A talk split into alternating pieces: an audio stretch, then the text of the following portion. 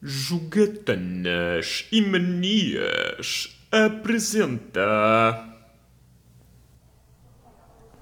Desculpe. Era uma mesa para dois, faz favor. Obrigado. Olá a todos, sejam bem-vindos a mais um Mesa para Dois. Um, esta semana tenho aqui sentado à minha frente o excelentíssimo senhor João Canelo, crítico de videojogos e autor de, de, de vários podcasts, que me ia agora contar uma história muito divertida sobre o seu gamer tag, não é? Olá a todos, obrigado Carlos pelo, pelo convite, acho que, acho que tenho que agradecer. Não, não, é, não são todos os dias, nós temos assim uma conversa íntima sobre duas pessoas da área, ou, ou entre duas pessoas da área, acho que é muito interessante o podcast ah, em si e as conversas até agora. Mas uh, sim, tu disseste-me que querias, querias saber o meu, o meu gamer tag, e o meu gamer tag costuma ser sempre uma variação entre John Samus, Samus mesmo da. é igual como se fosse uh, Samus Aran da, um, do, do Metroid, ou então Almighty uh, John Samus. Isto vem. Eu acho que nunca contei esta história em podcast, mas isto vem do secundário. De, eu tinha um amigo meu e nós tínhamos um blog muito antigo, cujo nome eu não vou mencionar, mas era um blog que nós tínhamos na turma e nós íamos criando personagens. Nós adorávamos. Lá está, eu como, eu como na altura já, já sabia que queria ir para cinema e então havia sempre aquela ideia de criarmos filmes, uh, escrevermos guiões, de, de, fazermos sketches. Foi na altura em que uhum. os Gato Fedorento apareceram. Portanto, nós adorávamos nonsense, então eu tenho vários vídeos de, de nonsense da, do, do, secundário. E então nós tínhamos uma personagem que era o John Samus, que eram uns cómics que nós fazíamos e era um tipo que tinha imenso azar em tudo o que fazia. E então, o grande azar dele, e isto é, isto, isto é nonsense só, era que ele tinha tanto azar que uma vez a saltar por, um, uh, por cima de um buraco e o amigo está a dizer: Olha, salta, salta, não, não te preocupes, que não, não vais cair de certeza lá para baixo. E então ele tinha tanto azar que ele, quando salta, cai para cima. e era isto. É o Almighty John Samus. E então fizemos vários e depois parámos, pronto, porque depois entretanto veio a escola de cinema, também fui, fui, fomos mudando de gostos. Mas, mas sim, é, esse, esse é o porquê do John Samus e eu tenho sido sempre o, o John Samus desde essa altura. Portanto, e esse meu amigo, volta e meia, na brincadeira, chama-me John Samus uh, por mensagem, ou quando estamos todos juntos, ou então Almighty. Portanto, isto foi ficando, foi ficando. Isso, isso é muito engraçado, porque vai buscar um bocadinho uh, aquilo que, que é a tua outra paixão, não é? Porque a malta se calhar conhece-te mais como, como pessoa que escreve sobre videojogos e que, e que fala sobre videojogos. Sim. Mas tu, na verdade, até vens de uma área uh, relativa à cultura, não é? Conta-me lá um bocadinho sobre isso. Uh, sim, eu, eu venho de cinema, eu estudei cinema, sou licenciado em guião. Tenho pena de ainda não ter feito o, mestrado, mas, mas, está nos planos. Apesar de que agora a paixão pelos videojogos também influencia um bocado direção que eu, que eu poderei levar para o mestrado. Mas sim, uh, eu no início queria ser realizador, de, brinco também sempre um bocado com isto quando entrei na escola de cinema, mas descobri que realmente a escrita foi um uma presença sempre muito grande, desde o início. Eu, eu tenho histórias que escrevi quando estava no sétimo ano, por exemplo. Eu sempre criei um, brincadeiras ou, ou, ou, pequenas sinopses para brincadeiras que nós fazíamos nas ruas, na, na, na rua da, da, minha avó, pronto, era onde eu brincava mais. Por exemplo, sempre tentei a ideia de escrever guiões. Lembro-me perfeitamente, por exemplo, no, décimo, no décimo ano, estar a escrever um guião para, uma, para um filme de terror. Portanto, quando cheguei à escola de cinema percebi-me que, que, que, toda, toda a panóplia de, de ações e, e, de, e, de, e de escolhas que um realizador tem de fazer, eu percebi-me que não era isso que eu queria, e é, também porque foi um bocado assustador, e então mais depressa me aproximei da escrita e, e verifiquei, e sim, posso dizer que sou guionista. Um, há agora projetos que, que felizmente estão a avançar, por exemplo, nesse sentido, mas é uma área muito cruel e então eu aos poucos e poucos fui escrevendo em blogs e em sites e aproximei-me cada vez mais dos videojogos, que era a minha segunda paixão. Depois, depois, depois da música também. Mas sim, mas sim, uh, sim, guião sim, e cinema, sim, é, é, a primeira paixão delas. Um, homem, um homem da cultura, cinema, música, videojogos, não é? Um, sim, um bocadinho. Diz-me aqui uma coisa, tu, porque acho que isso é uma experiência muito interessante principalmente para pessoas que tenham, tenham um gosto por cinema e que gostassem de, de estudar um pouco sobre, sobre a área. Tu tiras boas recordações do, do teu tempo em faculdade? Um...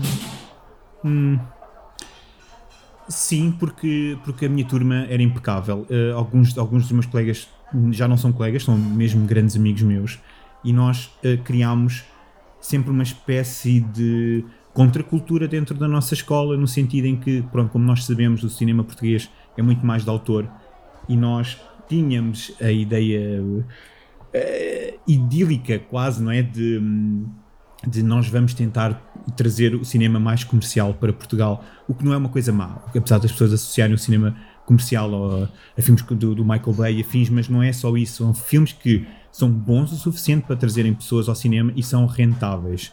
Era a ideia de, de, de um bocado ir contra uh, esta, uh, uhum. a presença forte do ICA de, de, de, dependermos do Estado e o Estado nem sequer precisar que, que os filmes sejam rentáveis. Portanto, era, era, éramos muito. Era, era, este ideal que nós queríamos partilhar. E então uh, as boas memórias vêm muito daí de projetos que nós criámos na escola, por exemplo, eu na escola consegui fazer com a ajuda de amigos, porque tivemos que lutar para fazer este filme, porque ninguém queria que nós fizéssemos um, um western português, por exemplo. Ah, o Duelo foi um filme.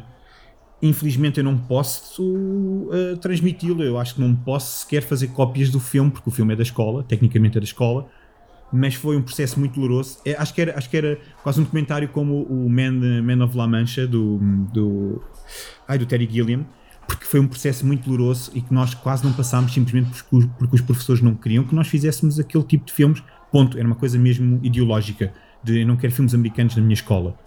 Então Uau. foi todo um processo de sim, foi todo um processo de tentarmos ganhar aos poucos a, a, a, o favor do, do, dos professores e felizmente o meu professor de guião gostou logo da história de início e ajudou-me imenso. Tu sentiste, uh, esse, sentiste esse preconceito artístico ao longo do, do teu processo de, do, do teu processo escolar? Ou foi só sim, aí sim, nesse sim. projeto? Não, não, havia, havia muito. É assim, não, não querendo, não querendo uh, colocar todos os professores no mesmo saco, mas havia. Uh, nós estamos a falar de pessoas que eram, foram profissionais, mas numa época completamente diferente. Eram, uh, os meus professores foram quase todos técnicos e realizadores e produtores na década de 70, 80 e ainda tinham muito, muito, muitas ideias retrógradas para nós, portanto, para, o que para nós achávamos que era retrógrado, e sim, eles lutavam muito contra nós, contra esta facção da turma. Depois havia outra facção da turma que, que tinha, que tinha realmente tinha um, um, um, gosto maior pelo, pelo lado artístico, não é o lado artístico, correção, pelo lado autor do cinema, uhum. portanto, o lado mais experimental. E, e nós queríamos contar histórias, tão simples quanto isto. Nós queríamos, ponto final ou dois pontos, contar histórias. Uh, e assim, havia esta luta, havia sempre esta luta porque, hum, porque era, era quase narrativa versus uh, estética, estás a perceber? Na escola, mas felizmente uh, ajudou-me a ter um lado mais rebelde ao mesmo tempo, esta ideia de, de tínhamos de combater, ou nós achávamos que tínhamos de combater contra, contra os ideais dos professores e destacar-nos. E, hum, mas, mas fora isso, alguns professores eram bons, Uh, pude fazer, por exemplo, filmes em estúdio, podemos fazer documentários. Os, o curso em si tinha, tinha alguma variedade, precisava de mais prática. Portanto, era um curso também muito, muito, muito teórico e muito pesado também. Eram 10 semanas por semestre de aulas de manhã e à tarde, com trabalhos e testes pelo meio, okay. e tínhamos que fazer pitch. Portanto, nós tínhamos que apresentar os projetos e eram os professores que passavam. Lá está, daí o problema que eu tive com o duelo, mas eram os professores que passavam os projetos. Sim. Portanto, tínhamos que fazer orçamentos e tudo, era uma coisa mesmo avançada. Nós tínhamos que justificar o porquê de querermos filmar naquele sítio, de precisarmos deste ator, etc. Isso, isso, é muito interessante porque te prepara, não é? Na verdade, prepara-te para sim. todas as vertentes daquilo que poderá ser produzir uh, um filme. Sim, porque, por exemplo, eu, eu sempre fui uma pessoa muito tímida. E eu, assim que entrei na escola de cinema, a primeira coisa que eles nos dizem é façam uma equipa porque vocês vão a pitch. E nós tínhamos que apresentar, nós tínhamos que vender o nosso projeto ao fim de duas semanas de aulas só Portanto, eu tive que perder a vergonha de falar uh, em público, tive, tive de. Tive de, um, de retirar ou, ou, eliminar completamente alguns preconceitos que eu tinha sobre mim também, na ideia de eu ter de defender aquilo em que acreditava. E sim, a escola, nesse sentido, uh, prepara-nos muito para, para isso. E é muito cruel também, porque no primeiro ano havia uma taxa de, de desistência ainda acentuada. Portanto, não era fácil fazermos as aulas e os filmes ao mesmo tempo. Imagino. Uh, principalmente tendo em conta essa questão toda artística, no sentido em que tu já tinhas que vir com um determinado background, não é? Porque se não, se não o tivesses, talvez se calhar não, não te conseguisses encaixar tão bem ou ias sentir mais resistência da parte dos professores, se calhar de uma forma um, um bocado injusta, não é? Ou, uh, ou não concordas? Sim, mais ou menos. Eu quando. É assim, tu tens. eh, Isso foi o que eu descobri quando cheguei lá. Eu, quando entrei em cinema, eu achava que. Lá está, aquela ideia inocente de eh, a minha perspectiva deve ser a que todos têm, porque não é nada do outro mundo. E então eu achava que todos nós queríamos fazer filmes ah, daqueles que eu via. Ah, era muito inocente. E é por isso que eu nunca me esqueço de uma coisa que a minha professora de, de realização disse, que eu na altura achei horrível e, e não- e- e achei-me julgado, que era ah, vocês são muito novos para fazer cinema.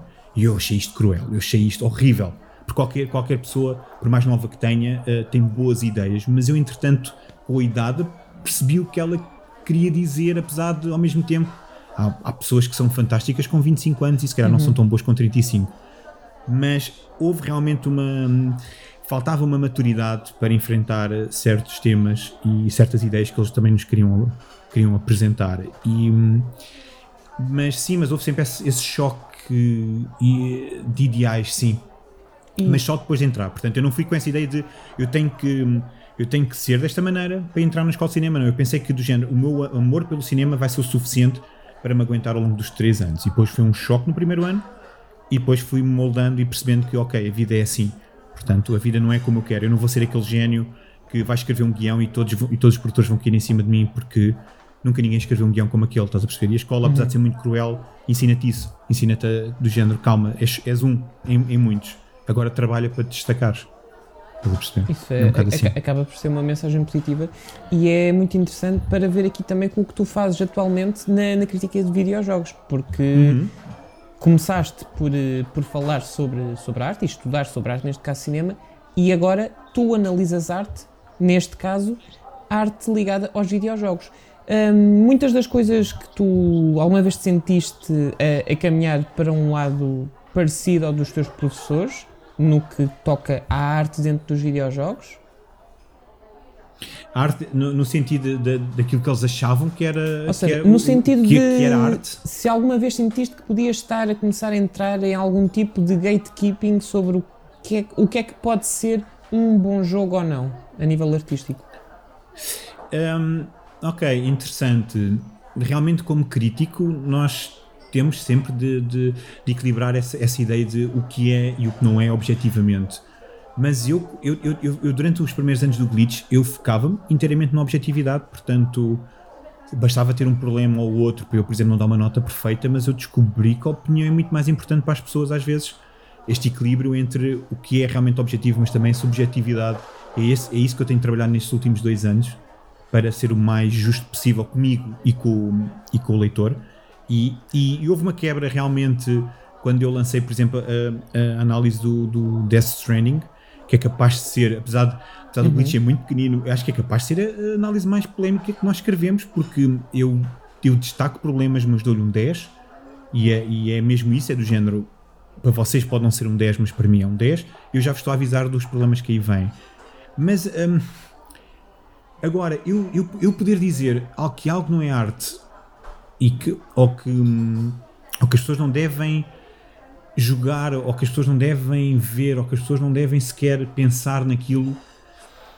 Eu às vezes brinco quando os jogos são mesmo muito maus, porque os jogos, lá está, a interatividade permite-nos às vezes dizer que não vale a pena jogar algo, mas mesmo assim vale porque a pessoa pode ter uma experiência diferente e eu acho que fui sempre um bocado mente aberta, tanto no cinema como na música, como nos videojogos. Por isso é que eu muitas das vezes analiso jogos horríveis, porque eu quero saber porquê que eles são horríveis, ou porque é que hum, eles não funcionaram, ou então, ou então fico curioso só com a ideia, por exemplo, o Left Alive, eu estou desejoso de jogar o Left Alive, porque eu quero perceber como é que eles conseguiram fazer aquilo mal.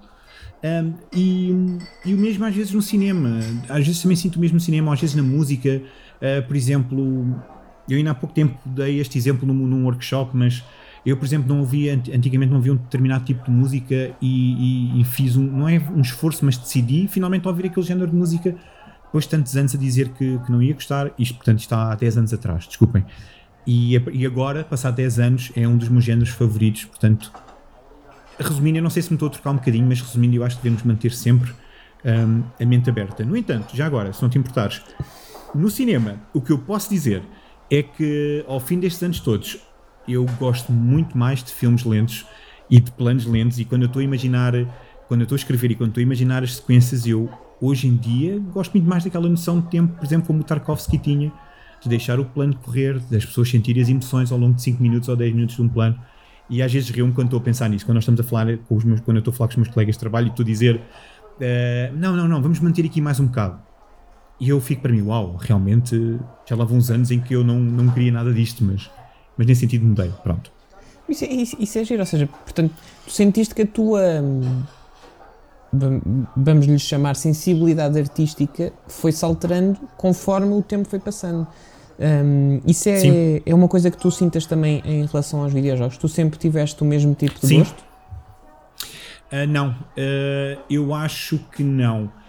Por acaso nos videojogos é algo curioso que eu ainda tenho que escrever sobre isso porque hum, o que está a acontecer, especialmente neste ano, é que eu estou a gostar mais de mecânicas e de jogabilidade do que propriamente de histórias nos videojogos. Apesar da história, como lá está, como eu venho de guião, a história ser muito importante, e porque tivemos um jogo como o The Last of Us 2, não é? Que é impossível não falar nele sem ser na história, mas eu sinto que hoje em dia eu divirto-me mais a jogar o jogo do que a ouvir o jogo. Não sei se estou a fazer sentido, mas. Sim, sim. Mas acho que é a única coisa que mudou, porque os géneros eu continuo dentro do mesmo. Ah, ok, não, há um género, e isto é também para um episódio do Glitch Podcast um dia, mas há realmente um género que eu quero falar porque eu tinha um carinho enorme por ele, que é o, R- o género RPG, somente as produções japonesas. Eu não jogava outra coisa, Carlos, se não fossem RPGs há, é, há 20 anos atrás. Eu contava, sim, 2000, 2001. Portanto, nono ano, décimo, décimo, décimo primeiro ano, eu só jogava RPGs. Uh, PlayStation 1, PlayStation 2, só RPGs. E hoje em dia eu tenho muita dificuldade a entrar no RPG japonês. E acho que é muito por causa da ideia de hum, as histórias já não me dizem muito e, hum, e a jogabilidade também não ajuda. E então por isso é que se calhar um Fallout é capaz de me agarrar mais porque ao menos tenho um mundo à minha disposição onde eu posso inventar um pouco as mecânicas e descobrir, descobrir mais por mim próprio. Por acaso, agora que tu dizes isso, agora que tu dizes isso, também me faz algum sentido porque, pelo menos na, na grande maioria, os JRPGs costumam eh, pesar muito ali naquela, naquele arco narrativo do, do adolescente que está, está a crescer e que de repente é, enfrenta uma crise quase intransponível e é obrigado a tornar-se adulto. E eu acho que isso é capaz, se calhar, de ressoar melhor connosco quando nós somos adolescentes e sentimos também que o mundo é assim super opressivo. Sem dúvida. mais aos 30 Sim, e não, poucos, e- onde já não, já não temos a mesma experiência, não é? Não, por exemplo, eu dou-te dou-te um exemplo uh, e é um dos textos mais emocionais para mim. Eu raramente escrevo sobre, sobre questões pessoais para, para os outros sites. Uh, às vezes deixo historiazinhas na, na- nos textos e eu gosto às vezes de deixar essas histórias como sendo reais ou não reais. Portanto, a pessoa não sabe se eu estou a falar a sério ou não estou a falar a sério. Gosto muito dessa ideia de mistério, às vezes. Apesar de não ser uma pessoa muito misteriosa, mas pronto. Mas uma- eh, há um texto que, que eu escrevi que é muito direto que é sobre o Final Fantasy X. Porque, hum, porque Final Fantasy X apareceu numa fase da minha vida muito estressante, onde eu decidi eh, efetivamente seguir cinema. E então eu desde muito, eu desde o sétimo ano, portanto que 13, 14 anos que eu, que eu decidi para mim eu quero ser realizador de cinema, eu quero seguir cinema, mas foi, no de- foi da passagem do nono para o décimo que eu tive de fazer uma decisão. E a decisão foi ter ido para Humanidades porque lá está, escrita, não é? Queria desenvolver também o português, inglês e outras línguas, filosofia, etc. E eu não queria nada a ver com matemática já na altura. Conseguiste Apesar de decidir à gostar de primeira? matemática. Como? Se conseguiste decidir à primeira, eh, ou seja, foste logo para humanidades ou passaste primeiro por ciências?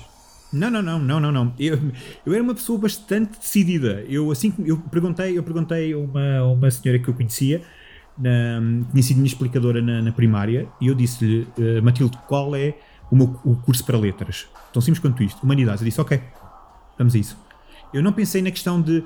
Repare, eu não pensei na questão de saídas eu não, eu não, eu eh, ou, ou- ou- ou das possibilidades profissionais, porque só via uma hipótese: é cinema. Não vi mais nada. Ou eu vou para cinema, ou eu não quero ir para mais nada, para lado nenhum. E, e então foi muito fácil para mim fazer essa decisão. E eu lembro-me da minha turma, de décimo ano, eu fui o único que não, que não, fui, para, que, que não fui para humanidades eh, por causa da matemática. Portanto, eu, eu não, ainda bem que não fui para o décimo ano por causa da matemática, porque eu só vi histórias de terror. Mas, mas eu não fugi nada, Eu portanto, eu, lá fui para ali porque quis. antes de mudar para humanidades. Sofreste um bocadinho ainda então. Poxa. Eu só vi histórias, mas eu gostava muito, eu gostava muito de matemática no nono ano. Lá está das equações de terceiro grau, vá, os teoremas de Pitágoras, isso eu gostava imenso.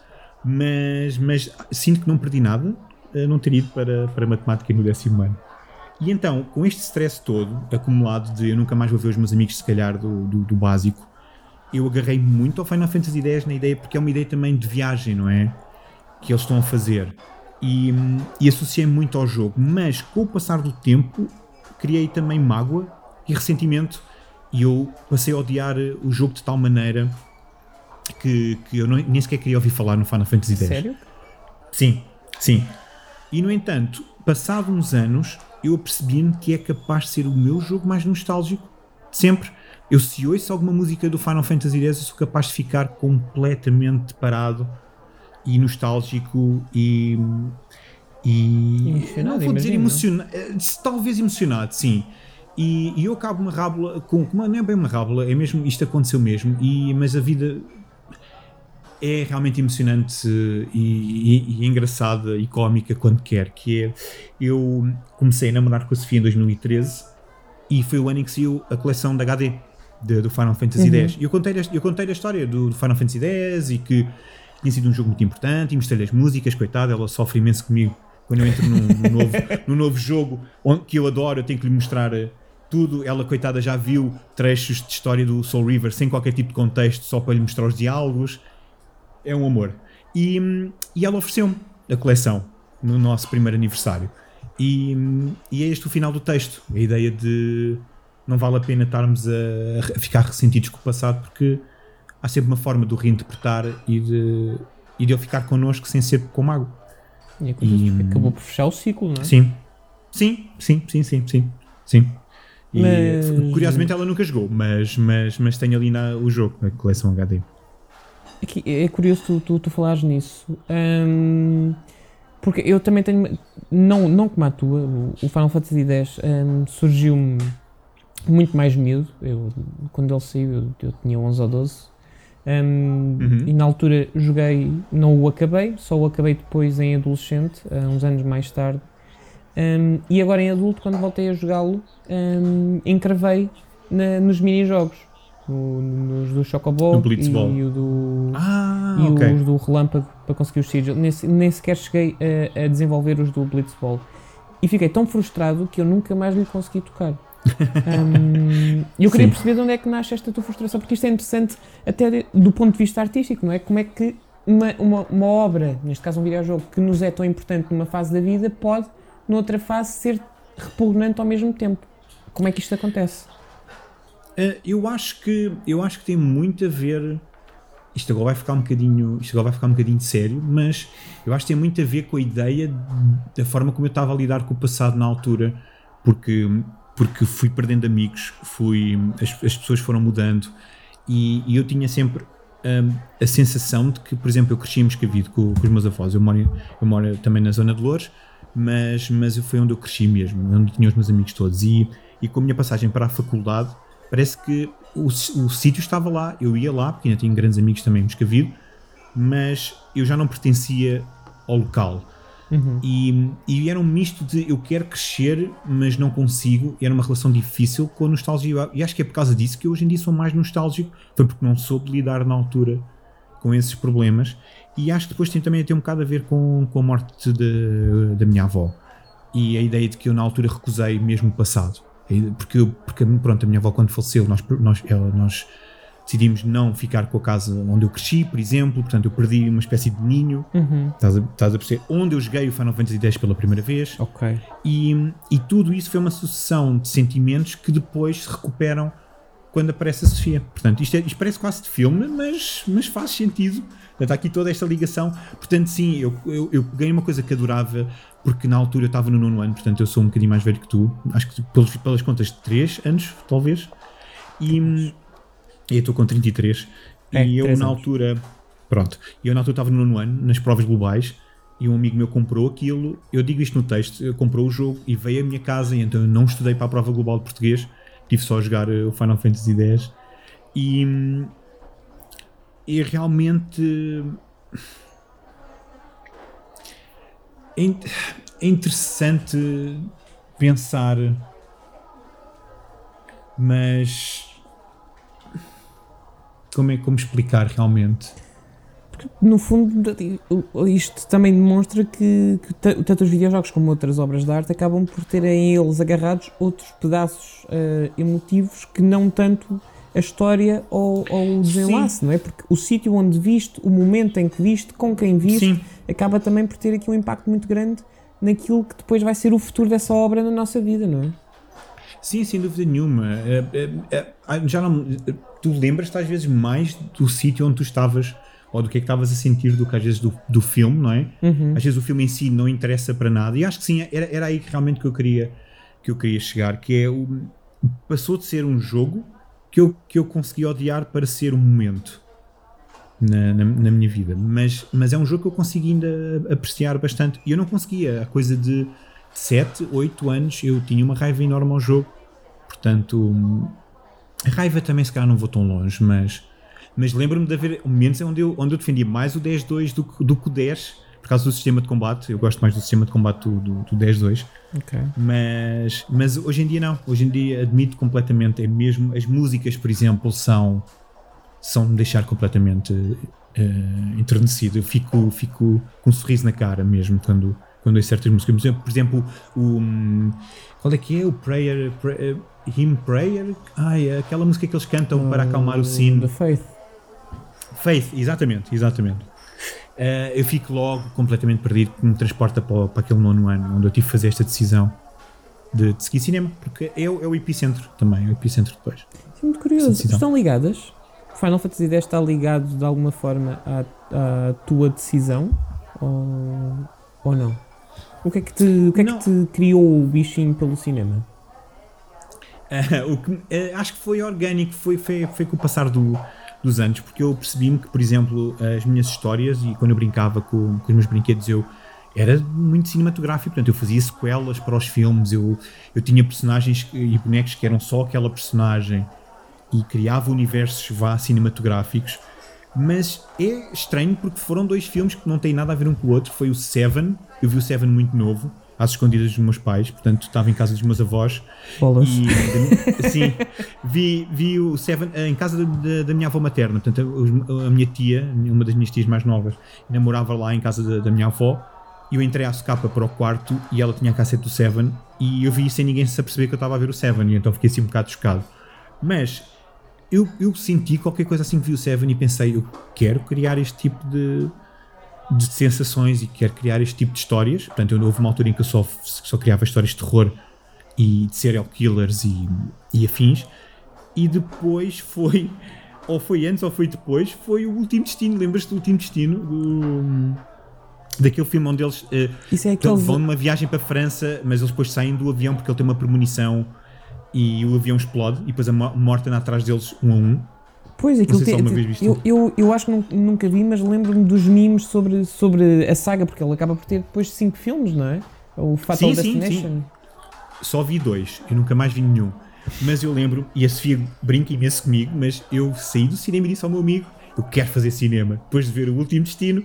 Mas a verdade é que mantive-me motivado, porque, porque eu achei tão interessante a ideia na altura, porque eu só via, eu vi muito terror eu achava tão fascinante a ideia de, de eles não conseguirem fugir ao próprio destino que hum, fiquei mesmo com vontade de realizar tudo e mais alguma coisa e de fazer todas as histórias.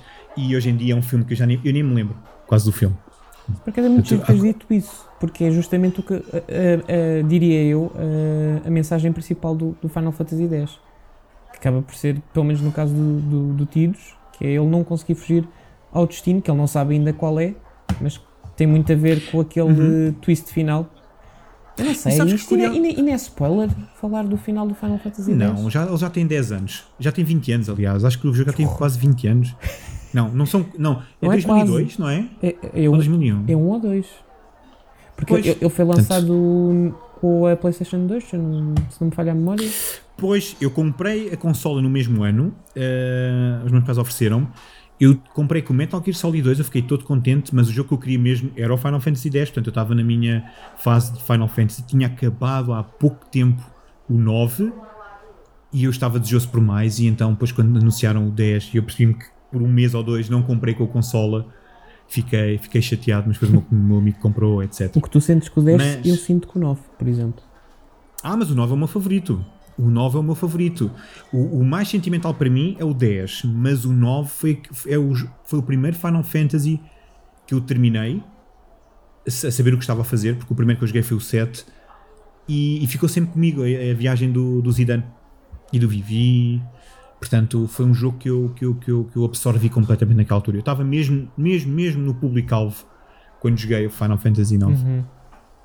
Eu também, eu também joguei é. em miúdo. E, e, e, aliás. Porque ainda estavas mais no público-alvo que eu ainda, para, para, a história do Final Fantasy IX. Não, porque, olha, é curioso, eu percebia mal inglês, portanto, eu lembro-me perfeitamente de ter alugado o jogo um, e fui até uhum. Lindblom e não me lembro de nada do que aconteceu. Sei que estava a carregar no, no X, os bonecos iam fazendo coisas, eu, eu ia lá porque, ok, Fire Uh, isto diz-me qualquer coisa, mas não percebia nada do, do, texto. Só depois, em adulto, eu Final Fantasy IX acabei-o pela quarta vez o ano passado e estou agora uhum. a jogá-lo com, com, com, a minha namorada, a Rita, uh, porque ela nunca tinha jogado um Final Fantasy e, portanto, uhum. já, já estamos uh, perto do confronto com. Eu não posso falar muito alto, porque ela pode ouvir isto. pode ser spoiler para ela, para ela, mas já estamos Sim. perto do fim do terceiro CD. Okay. Uh, e daquilo que será a minha quinta uh, playthrough.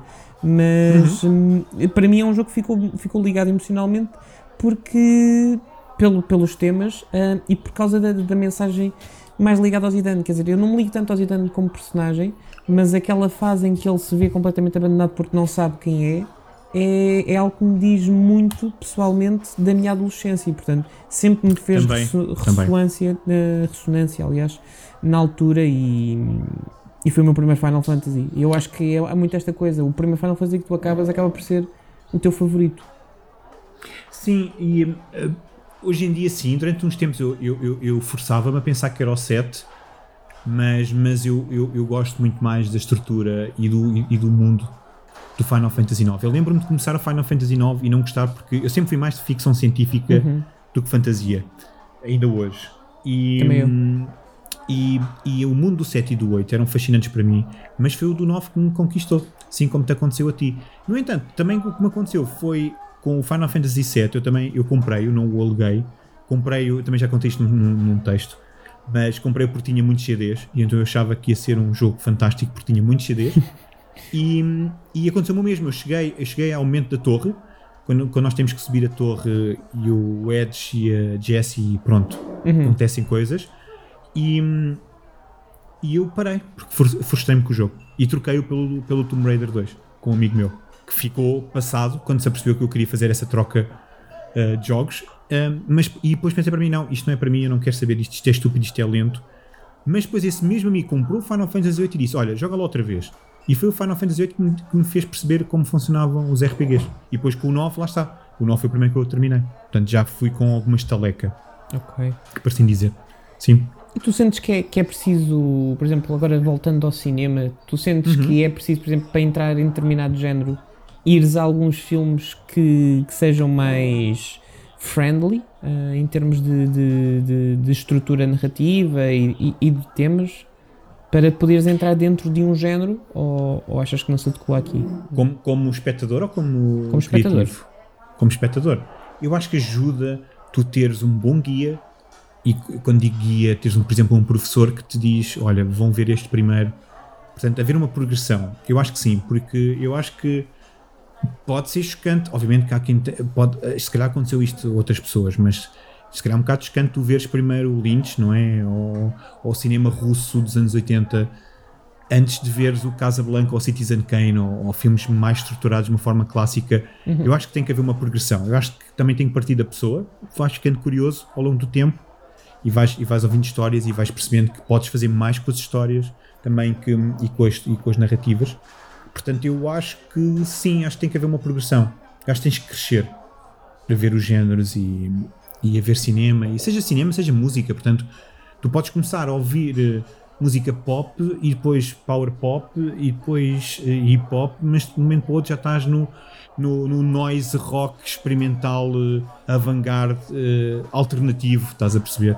E, há, e, se for, e se formos a pensar, muitas vezes o que nós ouvimos hoje em dia, nós conseguimos fazer, nós conseguimos delinear um mapa, não é? Uma ramificação de, ah, ok, isto foi para aqui, depois disto viemos para aqui, uh, depois disto viemos para, para lá. Mas, se, por exemplo, mas se nós quando estávamos a ouvir Uh, no meu caso, eu, eu ouvia Prodigy quando, quando era mais novo. Portanto, eu, quando, se tivesse a ouvir Prodigy, se tu me mostrasses uh, Sonic Youth na altura, eu, eu tinha odiado Sonic Youth. Estás a perceber? Mas depois, no, no, meu, no meu secundário, era a minha banda favorita, porque houve esse progresso depois, entre o metal e música alternativa e rock, etc. Há algum. Antes, sim, eu acho que sim, acho que tem que haver uma porta de entrada uh, que te ajude uh, a apreciar um género. Sim. E algum, algum, imagina, algum jogo, algum género de jogo em que tu sintas que não existe esta porta de entrada e que está está fechada exclusivamente a pessoas hum. que, que, gostam daquilo. Existe muitas vezes aquela conversa relativamente aos jogos da From Software por causa de não uhum. serem acessíveis uh, no sentido geral da coisa. Eu gosto de os comparar um bocadinho ao, ao cinema de autor no sentido em que o cinema de autor não, não é, digo eu, que não tenho naturalmente os estudos que tu tens em cinema, mas do ponto de vista do espectador parece-me que não é feito para toda a gente, é feito só para, para frisar um ponto, seja do autor, seja uhum. do tema. E eu dá-me a ideia que os jogos da From Software também é um pouco, não queremos saber se vamos chegar a, a, ao maior número de pessoas possíveis ou não. Vamos fazer isto porque esta é a nossa mensagem, quem gosta gosta, quem não gosta, olha, Sim, sim, a From Software é interessante também olharmos para a evolução deles, mas é, é muito a ideia de o que nos interessa é criar um projeto sólido, um projeto que faça sentido por si só. Obviamente que agora eles também já são um bocadinho influenciados pelo. Não me admiro nada que eles sejam muito influenciados pelo, pela comunidade que, entretanto, foi desenvolver desde o Demon Souls, mas, mas eu, eu acho que é o que eles interessam: é um bom jogo. Se conseguir jogar, consegues. Se não conseguir jogar, pronto, é um bom jogo, mas não é para ti. E acho que eles aceitam completamente isso. Eu acho que eles são mais acessíveis a nível de mecânicas e, e de estrutura do que propriamente de dificuldade. É na dificuldade que eles depois. Há, há que este separar, não é? De o jogo é para mim ou não é para mim. Porque eu, quando comecei a jogar o Demon Souls, eu já contei isto também. Ou pelo menos às vezes brinco com, com, com o Rui e com o David no, no podcast Isto Não é um Jogo. Porque eu detestei o Demon Souls quando joguei a primeira vez. E no entanto, eu, eu consegui jogar Estás a perceber? Uhum. Eu consegui pegar no jogo e sentir-me à vontade com o jogo. Mas quando comecei a apanhar os padrões dos inimigos e comecei a perceber que tinha que voltar atrás sempre que perdia e todos os inimigos regressavam, isso é que me quebrou e disse: não dá para mim, isto não dá para mim. E no entanto, hoje em dia, é se a From Software não for a minha produtora favorita, está, está muito perto. Portanto, esta, esta questão da acessibilidade versus dificuldade é muito interessante. E, e acho que às vezes baralha-se acessibilidade com, com dificuldade. Mas, mas eu. A nível Como é que farias géneros, a, a distinção? Acessibilidade tem a ver com controlos e dificuldade tem a ver com o que tu jogas. Acho que é mais assim. Porque imagina, uh, tu podes ter um Super Mario Brothers onde tu saltas só, mas os níveis são difíceis. Portanto, o layout, o level design é que é difícil e desafiante, os padrões dos inimigos. É assim que eu vejo um bocadinho. Uhum. Portanto, tu consegues começar, mas que não consegues terminar. Portanto, aquela ideia de é um jogo fácil de entrar, mas difícil de dominar. Né? Uhum. Nós já ouvimos esta expressão. Eu acho que é mais por aí. Por exemplo, o Devil May Cry. O Devil, Devil May Cry tem mais combinações, não é o melhor exemplo. E o Bayonetta também não. Mas, mas, por exemplo, mas são jogos que são feitos para, se tu usares os ataques básicos, uma dificuldade normal ou uma dificuldade easy, tu consegues chegar ao fim. Tu consegues dominar os ataques mais, mais, mais, mais intuitivos mas se quiseres mais, se quiseres continuar a jogar e ir para as outras dificuldades, tens obrigatoriamente de começar a dominar as armas e as combinações. Portanto, eu dividiria, eu dividiria mais assim. Agora, a nível do género, é que esse aqui ainda não sei. Mas sim, mas diz, diz, diz, eu ainda vou pensar. Não, ia-te, ia-te perguntar relativamente ao, ao, tipo de jogo que tu, que tu jogas, se tu procuras. Uhum. O que é que tu procuras mais nas tuas experiências? São experiências mais acessíveis ou experiências com, com maior dificuldade? O que é que, hum. o que, é que te satisfaz? No final do dia? Yeah. Eu vou ter que ser, vou ter que dar a resposta aborrecida e dizer que são os dois. Apesar de que eu noto que jogo mais, às vezes jogo mais jogos difíceis. Portanto, eu gosto muito de Souls, de Souls-like. Eu gosto muito, muito, muito, muito. O problema é que o género está a ficar um bocado sobrelotado com projetos que não aproveitam tão bem as mecânicas do género, mas eu gosto muito, gosto muito porque é, porque é uma sensação de terror e de medo que se cria, que se cria nos jogos, que também pode dificultar um bocado a acessibilidade, é verdade, agora voltando um bocadinho atrás. Mas, mas eu gosto muito. Mas eu, boa pergunta, eu gosto de ficar embranhado nos jogos, seja jogo, jogo de ação, seja jogo de puzzles. Gosto de me sentir mesmo acarinhado pelo que eu quero e pelo que o jogo me quer dar. Por exemplo, o último jogo que eu me senti assim foi o Gorogoa, não sei se já jogaste de puzzles. Uhum. e é um jogo, é um género que eu, eu gosto, mas não consigo jogar, lá está. Portanto, é acessível, mas não é, mas não é para mim, porque o Gorogo, por exemplo, o sistema que tu tens é só de arrastar imagens para fazer ligação entre, entre cenários, portanto tens de criar cenários para, para certas ações acontecerem. Mas, mas eu neste consegui entrar no jogo e foi uma experiência visual e sonora inesquecível. E, e, por exemplo, eu muitas das vezes eu, eu chego à conclusão que, por exemplo, que o jogo da, da geração para mim é o Inside, por exemplo, exatamente pela mesma razão. Porque não temos narrativa, a jogabilidade é muito simples, mas as emoções que eu tive naquele jogo acho que não consegui sentir em mais nenhum sítio, porque, porque o jogo deixa-me pensar. O jogo não, não, não me obriga a, a ter uma definição. Sim. E no caso do Inside funciona muito bem. No caso do Last of Us, por exemplo, eu já gosto que o jogo me diga o que quer e então é sempre estes dois, dois lados, um bocado contraditórios às vezes, às vezes não, às vezes mais equilibrados, mas, mas ando sempre um bocadinho entre os dois, sim. É e outras vezes só gosto de jogar só por mecânicas, só para me divertir e nem penso, nem sequer estou a pensar no jogo. Por exemplo, jogos da Platinum, acho que nesse sentido eu consigo repetir várias vezes o Vanquish, por exemplo, porque só me quer divertir a jogar aquilo. Sim. É muito interessante perceber também a tua, hum, o teu background enquanto guionista uhum. no sentido em que, apesar de estás a falar de jogos que não têm uma narrativa uh, típica, porque uhum. as sensações que te passam são através das mecânicas e não necessariamente através da história que, que o jogo está a contar, isso acaba uhum. também por envolver algum tipo de guião, não é? Há algum jogo que tu consigas destacar como tendo um guião que tu recordarás pelos melhores motivos e algum que recordarás pelos piores motivos? pelos piores, acho que é mais difícil. Deixa-me pensar. Há jogos muito maus mesmo, mas, mas assim, um jogo que me tenha desiludido a nível de história, mais dentro desse género. Sim, por exemplo, eu, eu porque hum. existem tec, técnicas, não é? E, certo. Para, sim, para sim. escrever guiões e, e, tu, tendo esse, esse background, eh, se alguma vez sentiste algum jogo em que te estava, estavam a forçar a, ou estavam a fazer um guião que, que tu sentiste que, que, estava mal feito, não é? Que não respeitava essas técnicas ou que, por exemplo, uma coisa que eu sinto muitas vezes, é, principalmente em jogos japoneses, é, são uhum. os, os, os, conflitos e a tensão um, falsos, no sentido em que tudo aquilo era explicado se a, se a personagem chegasse lá e fosse uma personagem normal e dissesse Olá, eu vim daqui. E às vezes Sim. ficam ali a, a discutir sem nunca dizer isso e cria-se ali uma tensão que é irreal. Um, eu não sei se tu sentes isto em alguns jogos, enquanto guionista, imagino que tu provavelmente sim. tenhas alguns momentos sim, em que digam, ah, estes tipos nem sequer estão a respeitar o arco Olha, da personagem. Ou... Sim, sim, sim. Uh, eu, eu, sim, é uma, é uma maldição. Tu, tu uh, percebeste certas coisas. Às vezes consegues desculpar e dizes, ok, isto não faz sentido nenhum, mas eu gosto tanto do jogo que eu, ou do filme e eu não, não quero pensar que existe este problema. Vou-me deixar levar pelo, pelo que estou a jogar. Mas existem duas coisas. Eu não consigo dizer agora um jogo, consigo dizer-te o género onde, onde, onde me custa mais. Nos RPGs é o que me custa mais encontrar uma história que, por exemplo, tens um build-up, tens uma construção tão grande e o final é quase sempre nulo. Tem, é, não, falta sentimentos muitas das, em alguns dos RPGs. Uhum. E isso, quando tu sentes isso no RPG onde estás 40 horas, dá-te vontade de tirar o comando para o ar e dizer isto não valeu nada. Ou então estás a meio, estás a perceber, oh meu Deus, isto vai para este caminho, eu não acredito. E, e vai mesmo, e tu começas a ver as peças a forçarem-se. É isso que custa muito, é o jogo estar a forçar. E acho que também estavas, acho que é neste sentido também estavas a falar. Que a ideia do jogo, eu quero contar esta história desta maneira e dê por onde der, eu vou conseguir fazer. E tu notas que o jogo não foi pensado do princípio ao fim. Portanto, eh, o jogo foi pensado por cenas de ok, esta cena é muito fixe, esta cena é muito boa, esta cena é muito interessante, e depois logo vamos ver como é que isto se interliga e, e, começa a ser rebuscado, não é? A ideia de como é que eles foram para lá, isto é impossível acontecer, uhum. porque é que eles estão a fazer isto era tão simples resolver.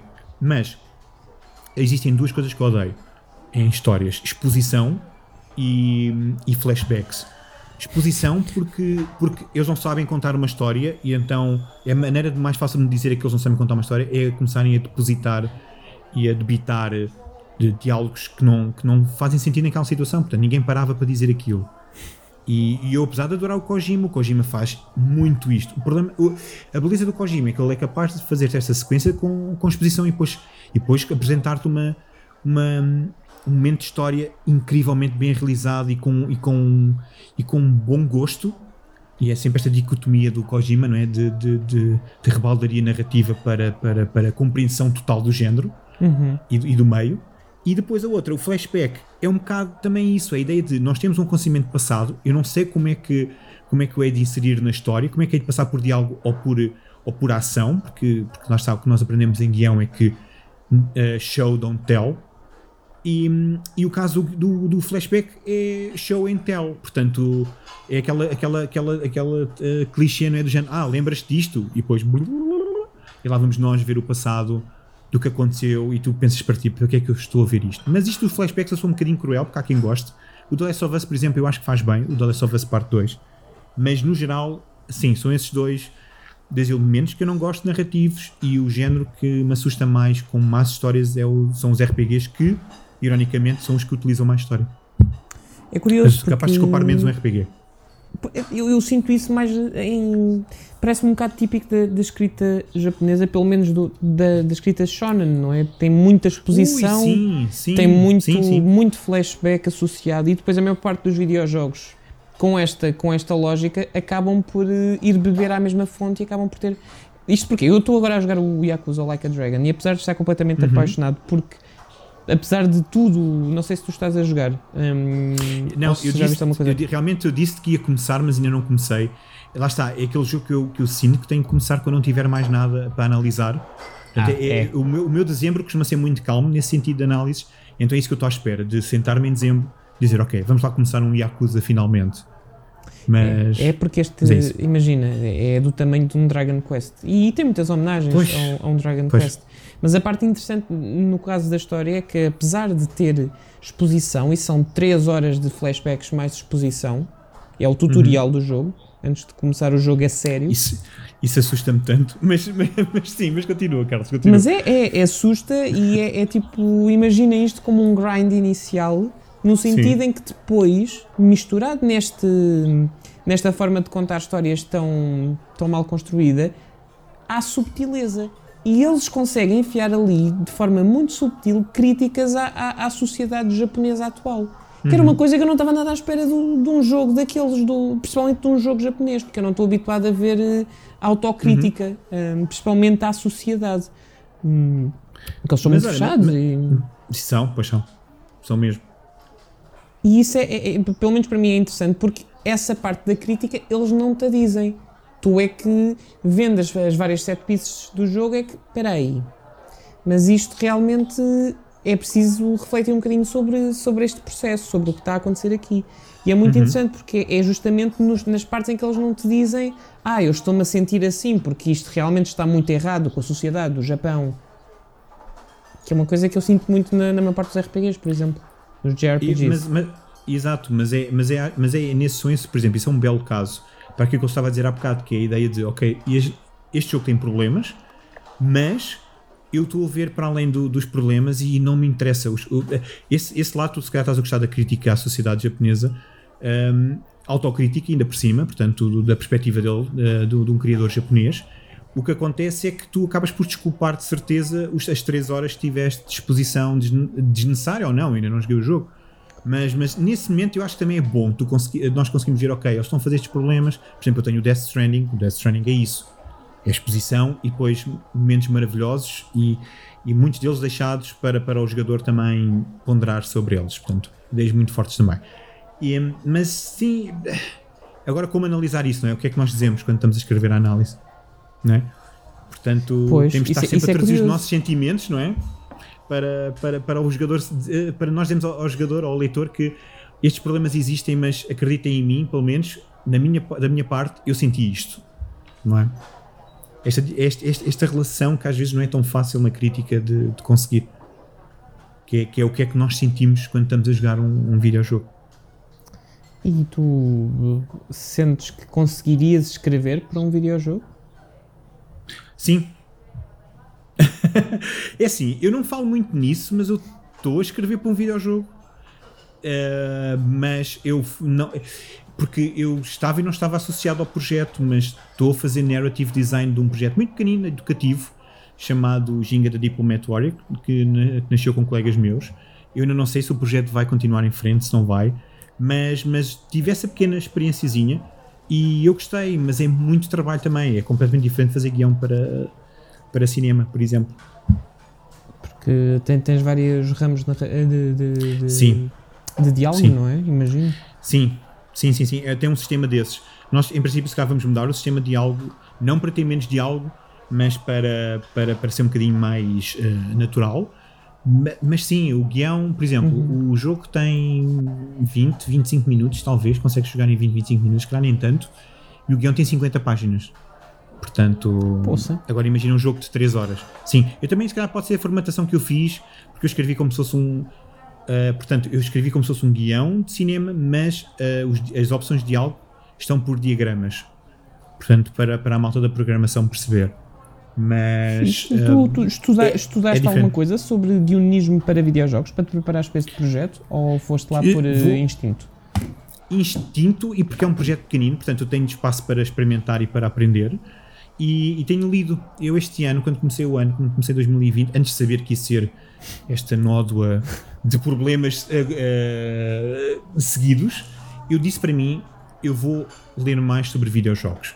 Porque eu, como disse no início, eu hoje em dia, se tivesse fazer um mestrado, eu não sabia se fazia mestrado em, em cinema ou videojogos. E há momentos em que eu estou a aprender mais para os videojogos, para a ideia de desenvolver um tema que me seja importante e obviamente que a narrativa, lá está, a narrativa vem sempre.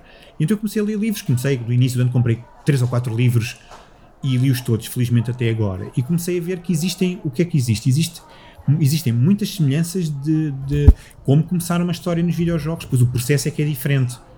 E, e foi in- in- interessante fazer, fazer este, esta build de- do Ginga por causa disso, porque a ideia é dizer, ok, ainda tenho muito para aprender, mas gostei.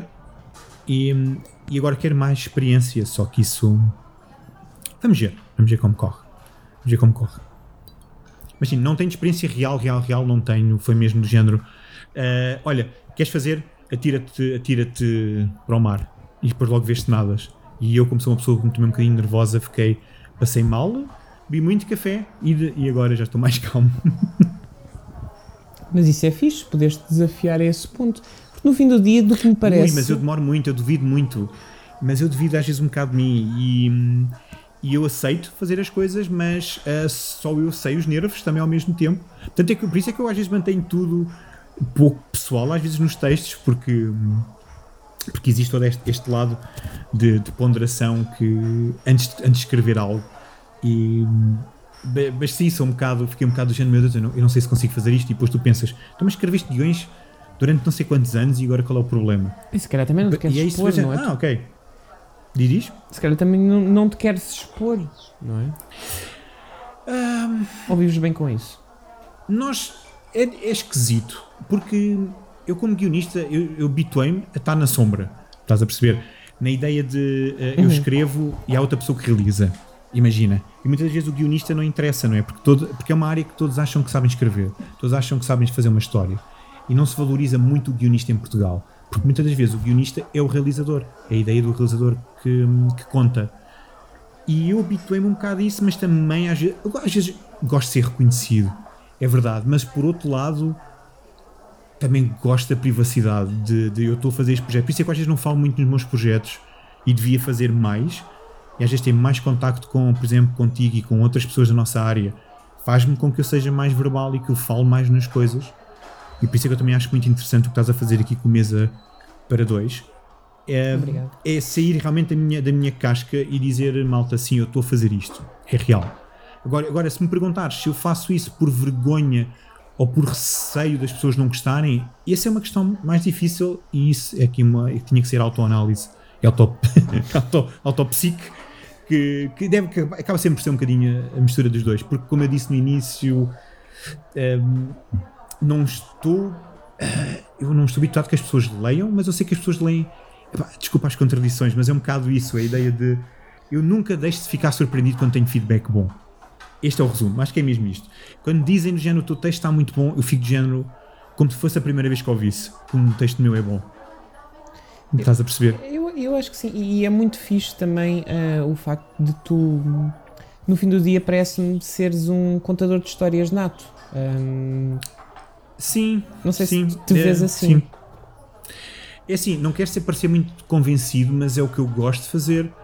eu gosto de criar histórias e, e agora revelando um bocadinho mais de- também do meu da minha vida pessoal, até às vezes com a Sofia e tudo, eu crio personagens, eu estou constantemente a criar histórias, eu estou constantemente a criar piadas, eu gosto muito de humor, por exemplo, e eu chego a um ponto de ter running jokes com as pessoas. Portanto, de, de, de saber quando devo fazer uma piada ou quando não devo fazer uma piada, e adoro criar histórias e, e- e inventar cenários, e ne- nesse sentido sempre foi desde criança. E até certo ponto, não sei se foi porque brinquei durante muito tempo com, com, com os brinquedos também. Portanto, tinha que puxar pela minha própria imaginação. Mas, ma- mas, mas, sim, eu gosto muito de criar histórias, ter ideias, por exemplo, ter ideias completamente ridículas e parvas.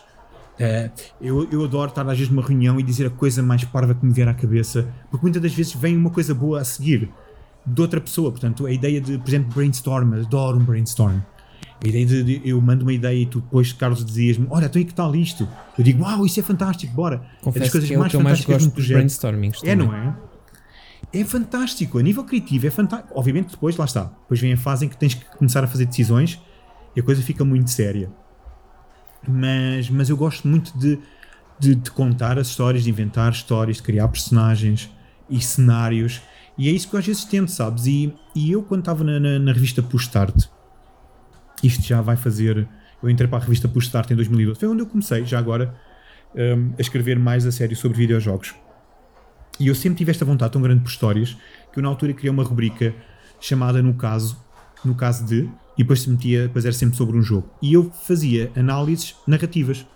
Portanto, eu criava um- uma história em redor do, do jogo, ou, uma, ou, por exemplo, uma história de detetives em, em, em- em redor do jogo e analisava o jogo em si. Eu lembro-me do Ellen Noir, é uma história onde hum, nós estamos todos numa festa e o Ellen Noir aparece e ninguém lhe liga nenhuma. E havia uma do Metal Gear Solid Ground Zeroes, que aconteceu na altura, e o Kojima é um cozinheiro. E aquilo que eu digo é que com o Metal Gear Solid 4 ele fez-nos um buffet, mas com o Metal Gear Sol- Solid 5 Ground fez- fez-nos um, um prato gourmet muito pequenino. E esta foi a ideia que eu queria depois para, para, para a narrativa. Portanto, é uma ideia de comitiva culinária que está a analisar o Ground Zeroes e alguns críticos estão muito eh, chateados pelo facto de ser tão pequenino e, no entanto, eu que estava farto do buffet do, do Metal Gear Solid 4 gostei imenso que o prato fosse requintado. Portanto, lá está, eu estou sempre a tentar contar histórias. E se lês os meus. E pronto, eh, como acompanhas os meus textos, se calhar consegues se calhar, notar um bocadinho isso, a ideia de que há sempre, às vezes, uma, um princípio, meio e fim, no, até às vezes nas, nas análises que eu escrevo. Portanto, acho que, acho que é difícil para mim não contar histórias, acho que é mais assim, não me alongando muito. E, e, é- e eu, pelo menos para mim, enquanto leitor, é das partes mais interessantes da daquilo que tu escreves. É a componente de, de, de história, eh, de storytelling que tu consegues Obrigado. encaixar. Obrigado. Nada, era essa, obrigado eu. Eu já te disse isto em, já te disse isto em, em off, mas o- obrigado Mas lá eu está, enquanto mim, leitor. eu- mas lá está, eu não consigo, estás a perceber? Já me estou a rir. eh, mas não é, não é rir, eu estou a sorrir. É mais assim.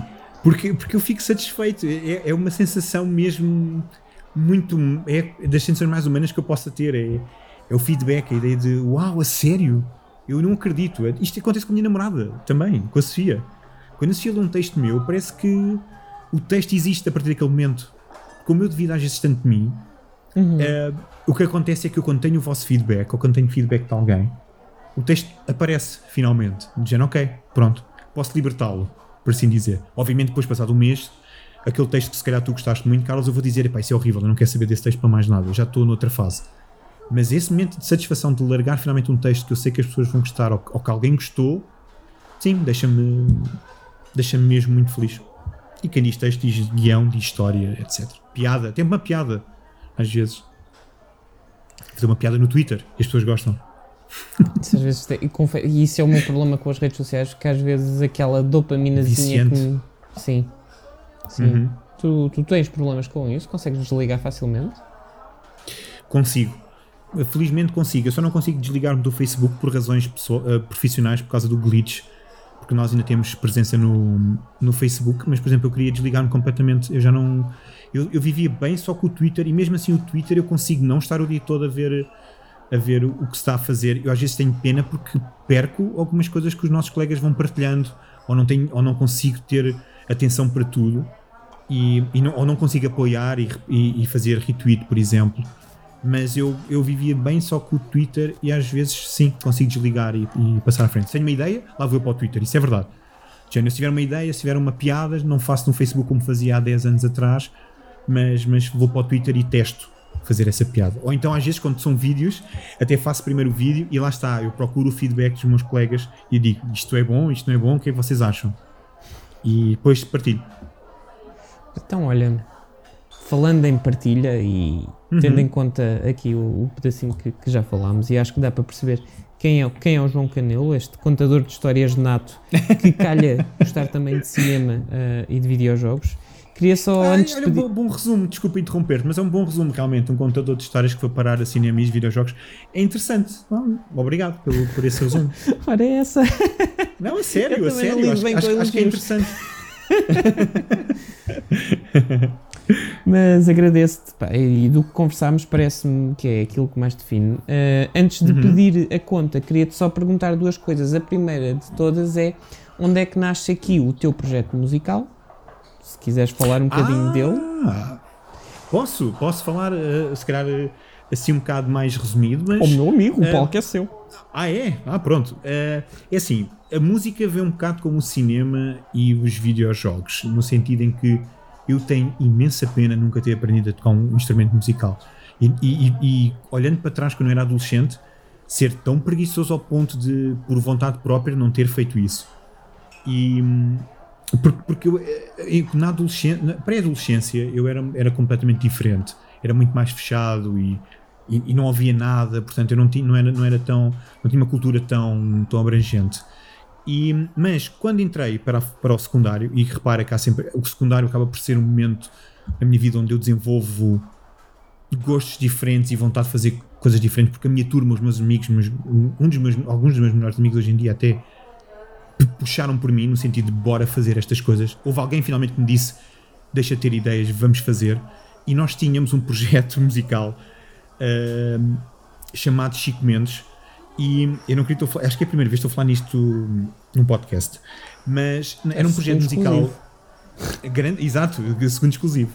E era um projeto onde nós fazíamos sketches, nós tínhamos que, portanto, havia toda uma mitologia por trás do Chico Mendes, supostamente era um, era um dos maiores cantores, portanto, era o único colega meu que tinha capacidade para tocar uma, portanto, era o único que sabia tocar guitarra. Portanto, por isso é que ele era o Chico Mendes. E nós, depois, eu e mais dois amigos nossos éramos uh, os back vocals, portanto, éramos o coro.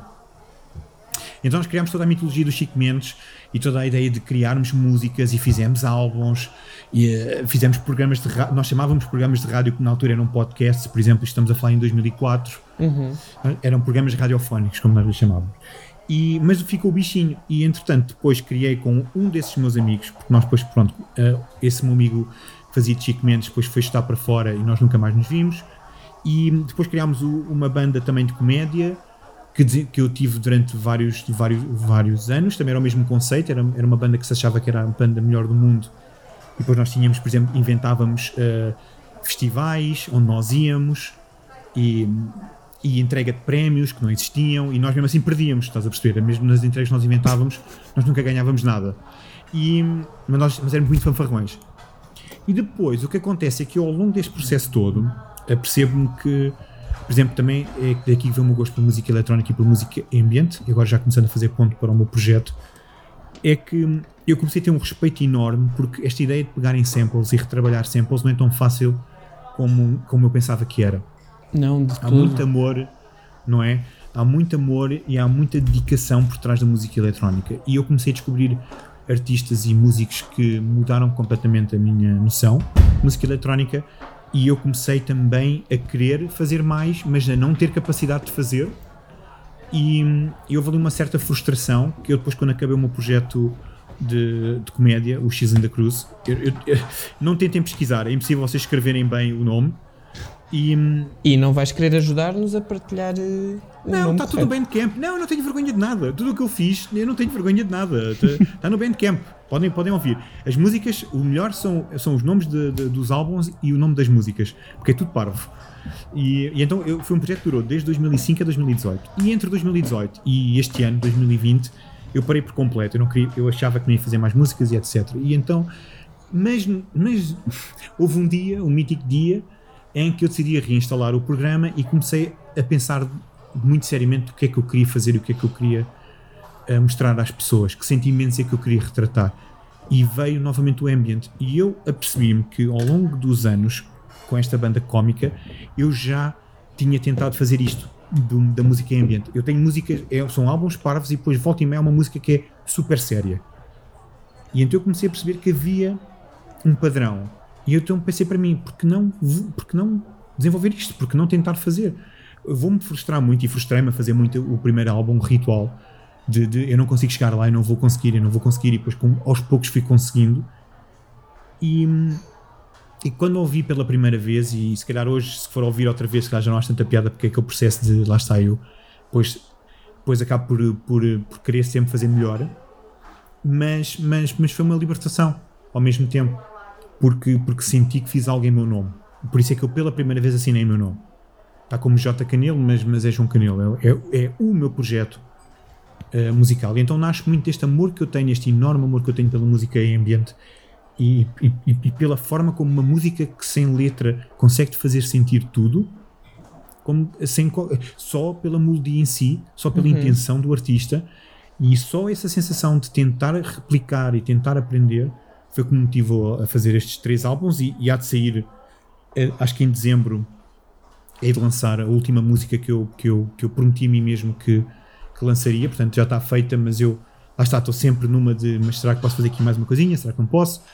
E todo o processo de escolha de capa, todo o processo de escolha de nome, ainda, ainda demora um bocadinho, mas depois de fazer este processo, toda esta, esta iniciação, porque isto é uma espécie de iniciação, quero fazer também novamente uma pequena pausa para continuar a evoluir, porque é muito importante para mim. E existem músicas que são, que pela primeira, pela primeira vez posso dizer que são exatamente aquilo que eu queria fazer e que é exatamente aquilo que eu quero que vocês sintam como, como não espectadores, mas como ouvintes.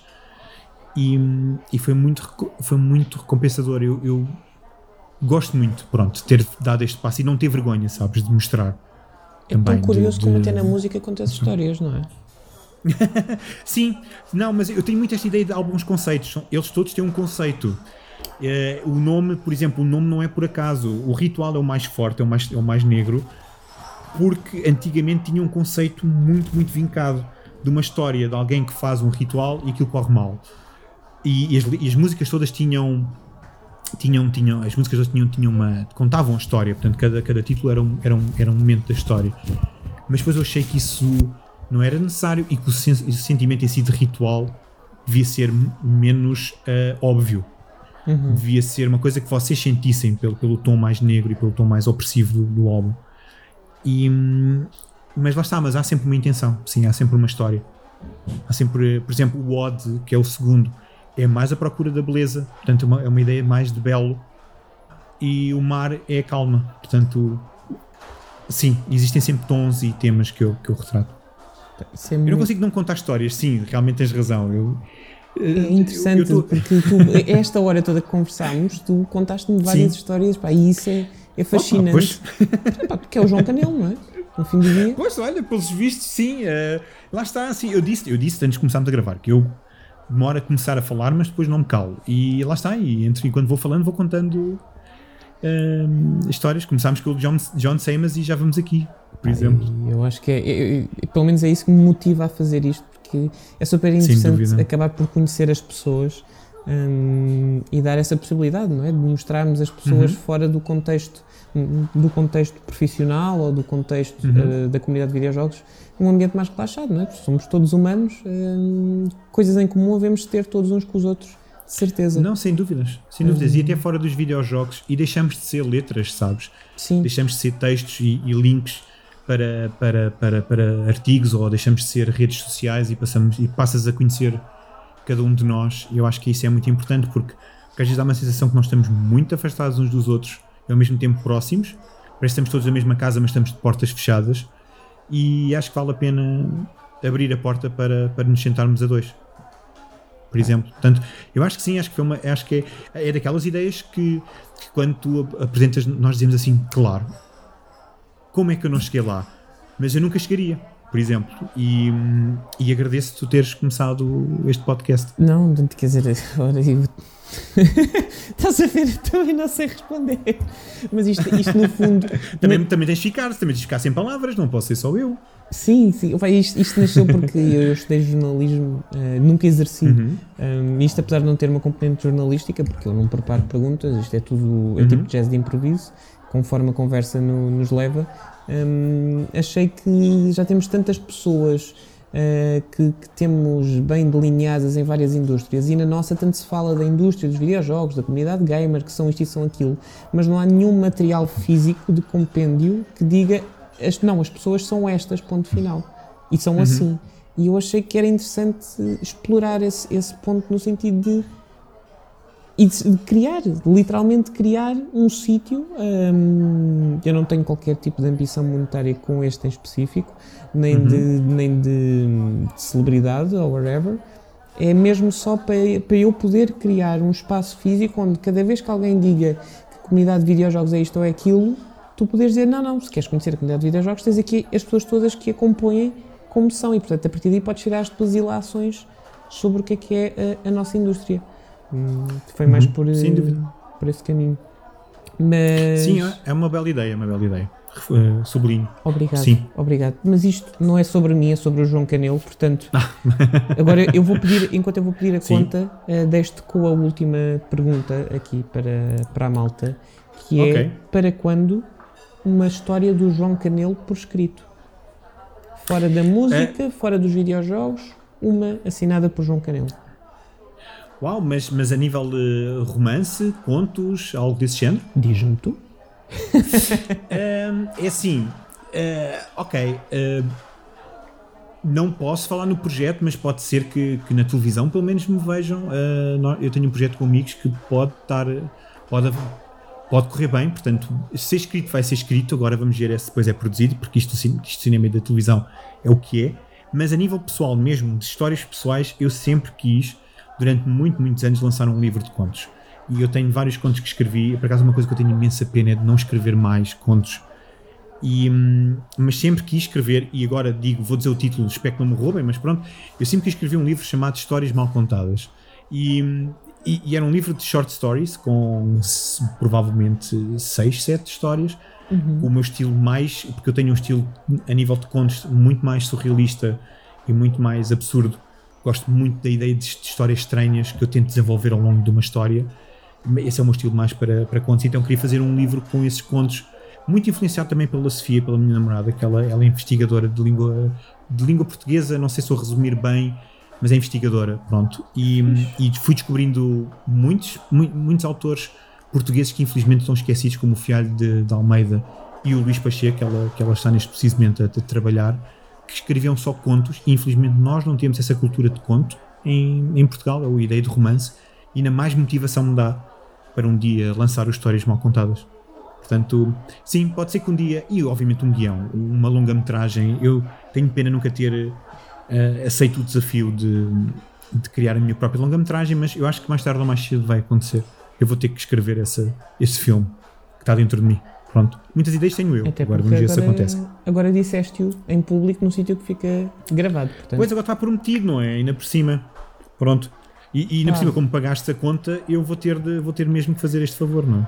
Pois é, portanto, explica aí às pessoas onde é que podem encontrar os teus textos, a tua música, os teus podcasts. hum, Ia bem. Pois, Ok, agora é, é, é parte da lista do shout-out. Então, es- ok. Ahm, primeiro do que tudo, eu tenho sempre a camisola vestida do glitcheffect.com. É a minha casa, é onde vocês me podem ler em todo o meu, em todo, todo o meu esplendor, por assim dizer, que é onde eu me sinto mais à vontade a escrever. É onde, onde eu também sou mais experimental na escrita, portanto, eu quando tenho que fazer um texto diferente, é no glitch que eu me sinto uh, mais confortável. glitcheffect.com, onde eu escrevo com, o- com a Vanessa, com o David e com, e com o Duarte, todos nós que que começámos na, na Big Gamer e no, no Game Over. Depois também, também ajudo e escrevo só como crítico eh, no ecoboomer.pt, também com, com o David.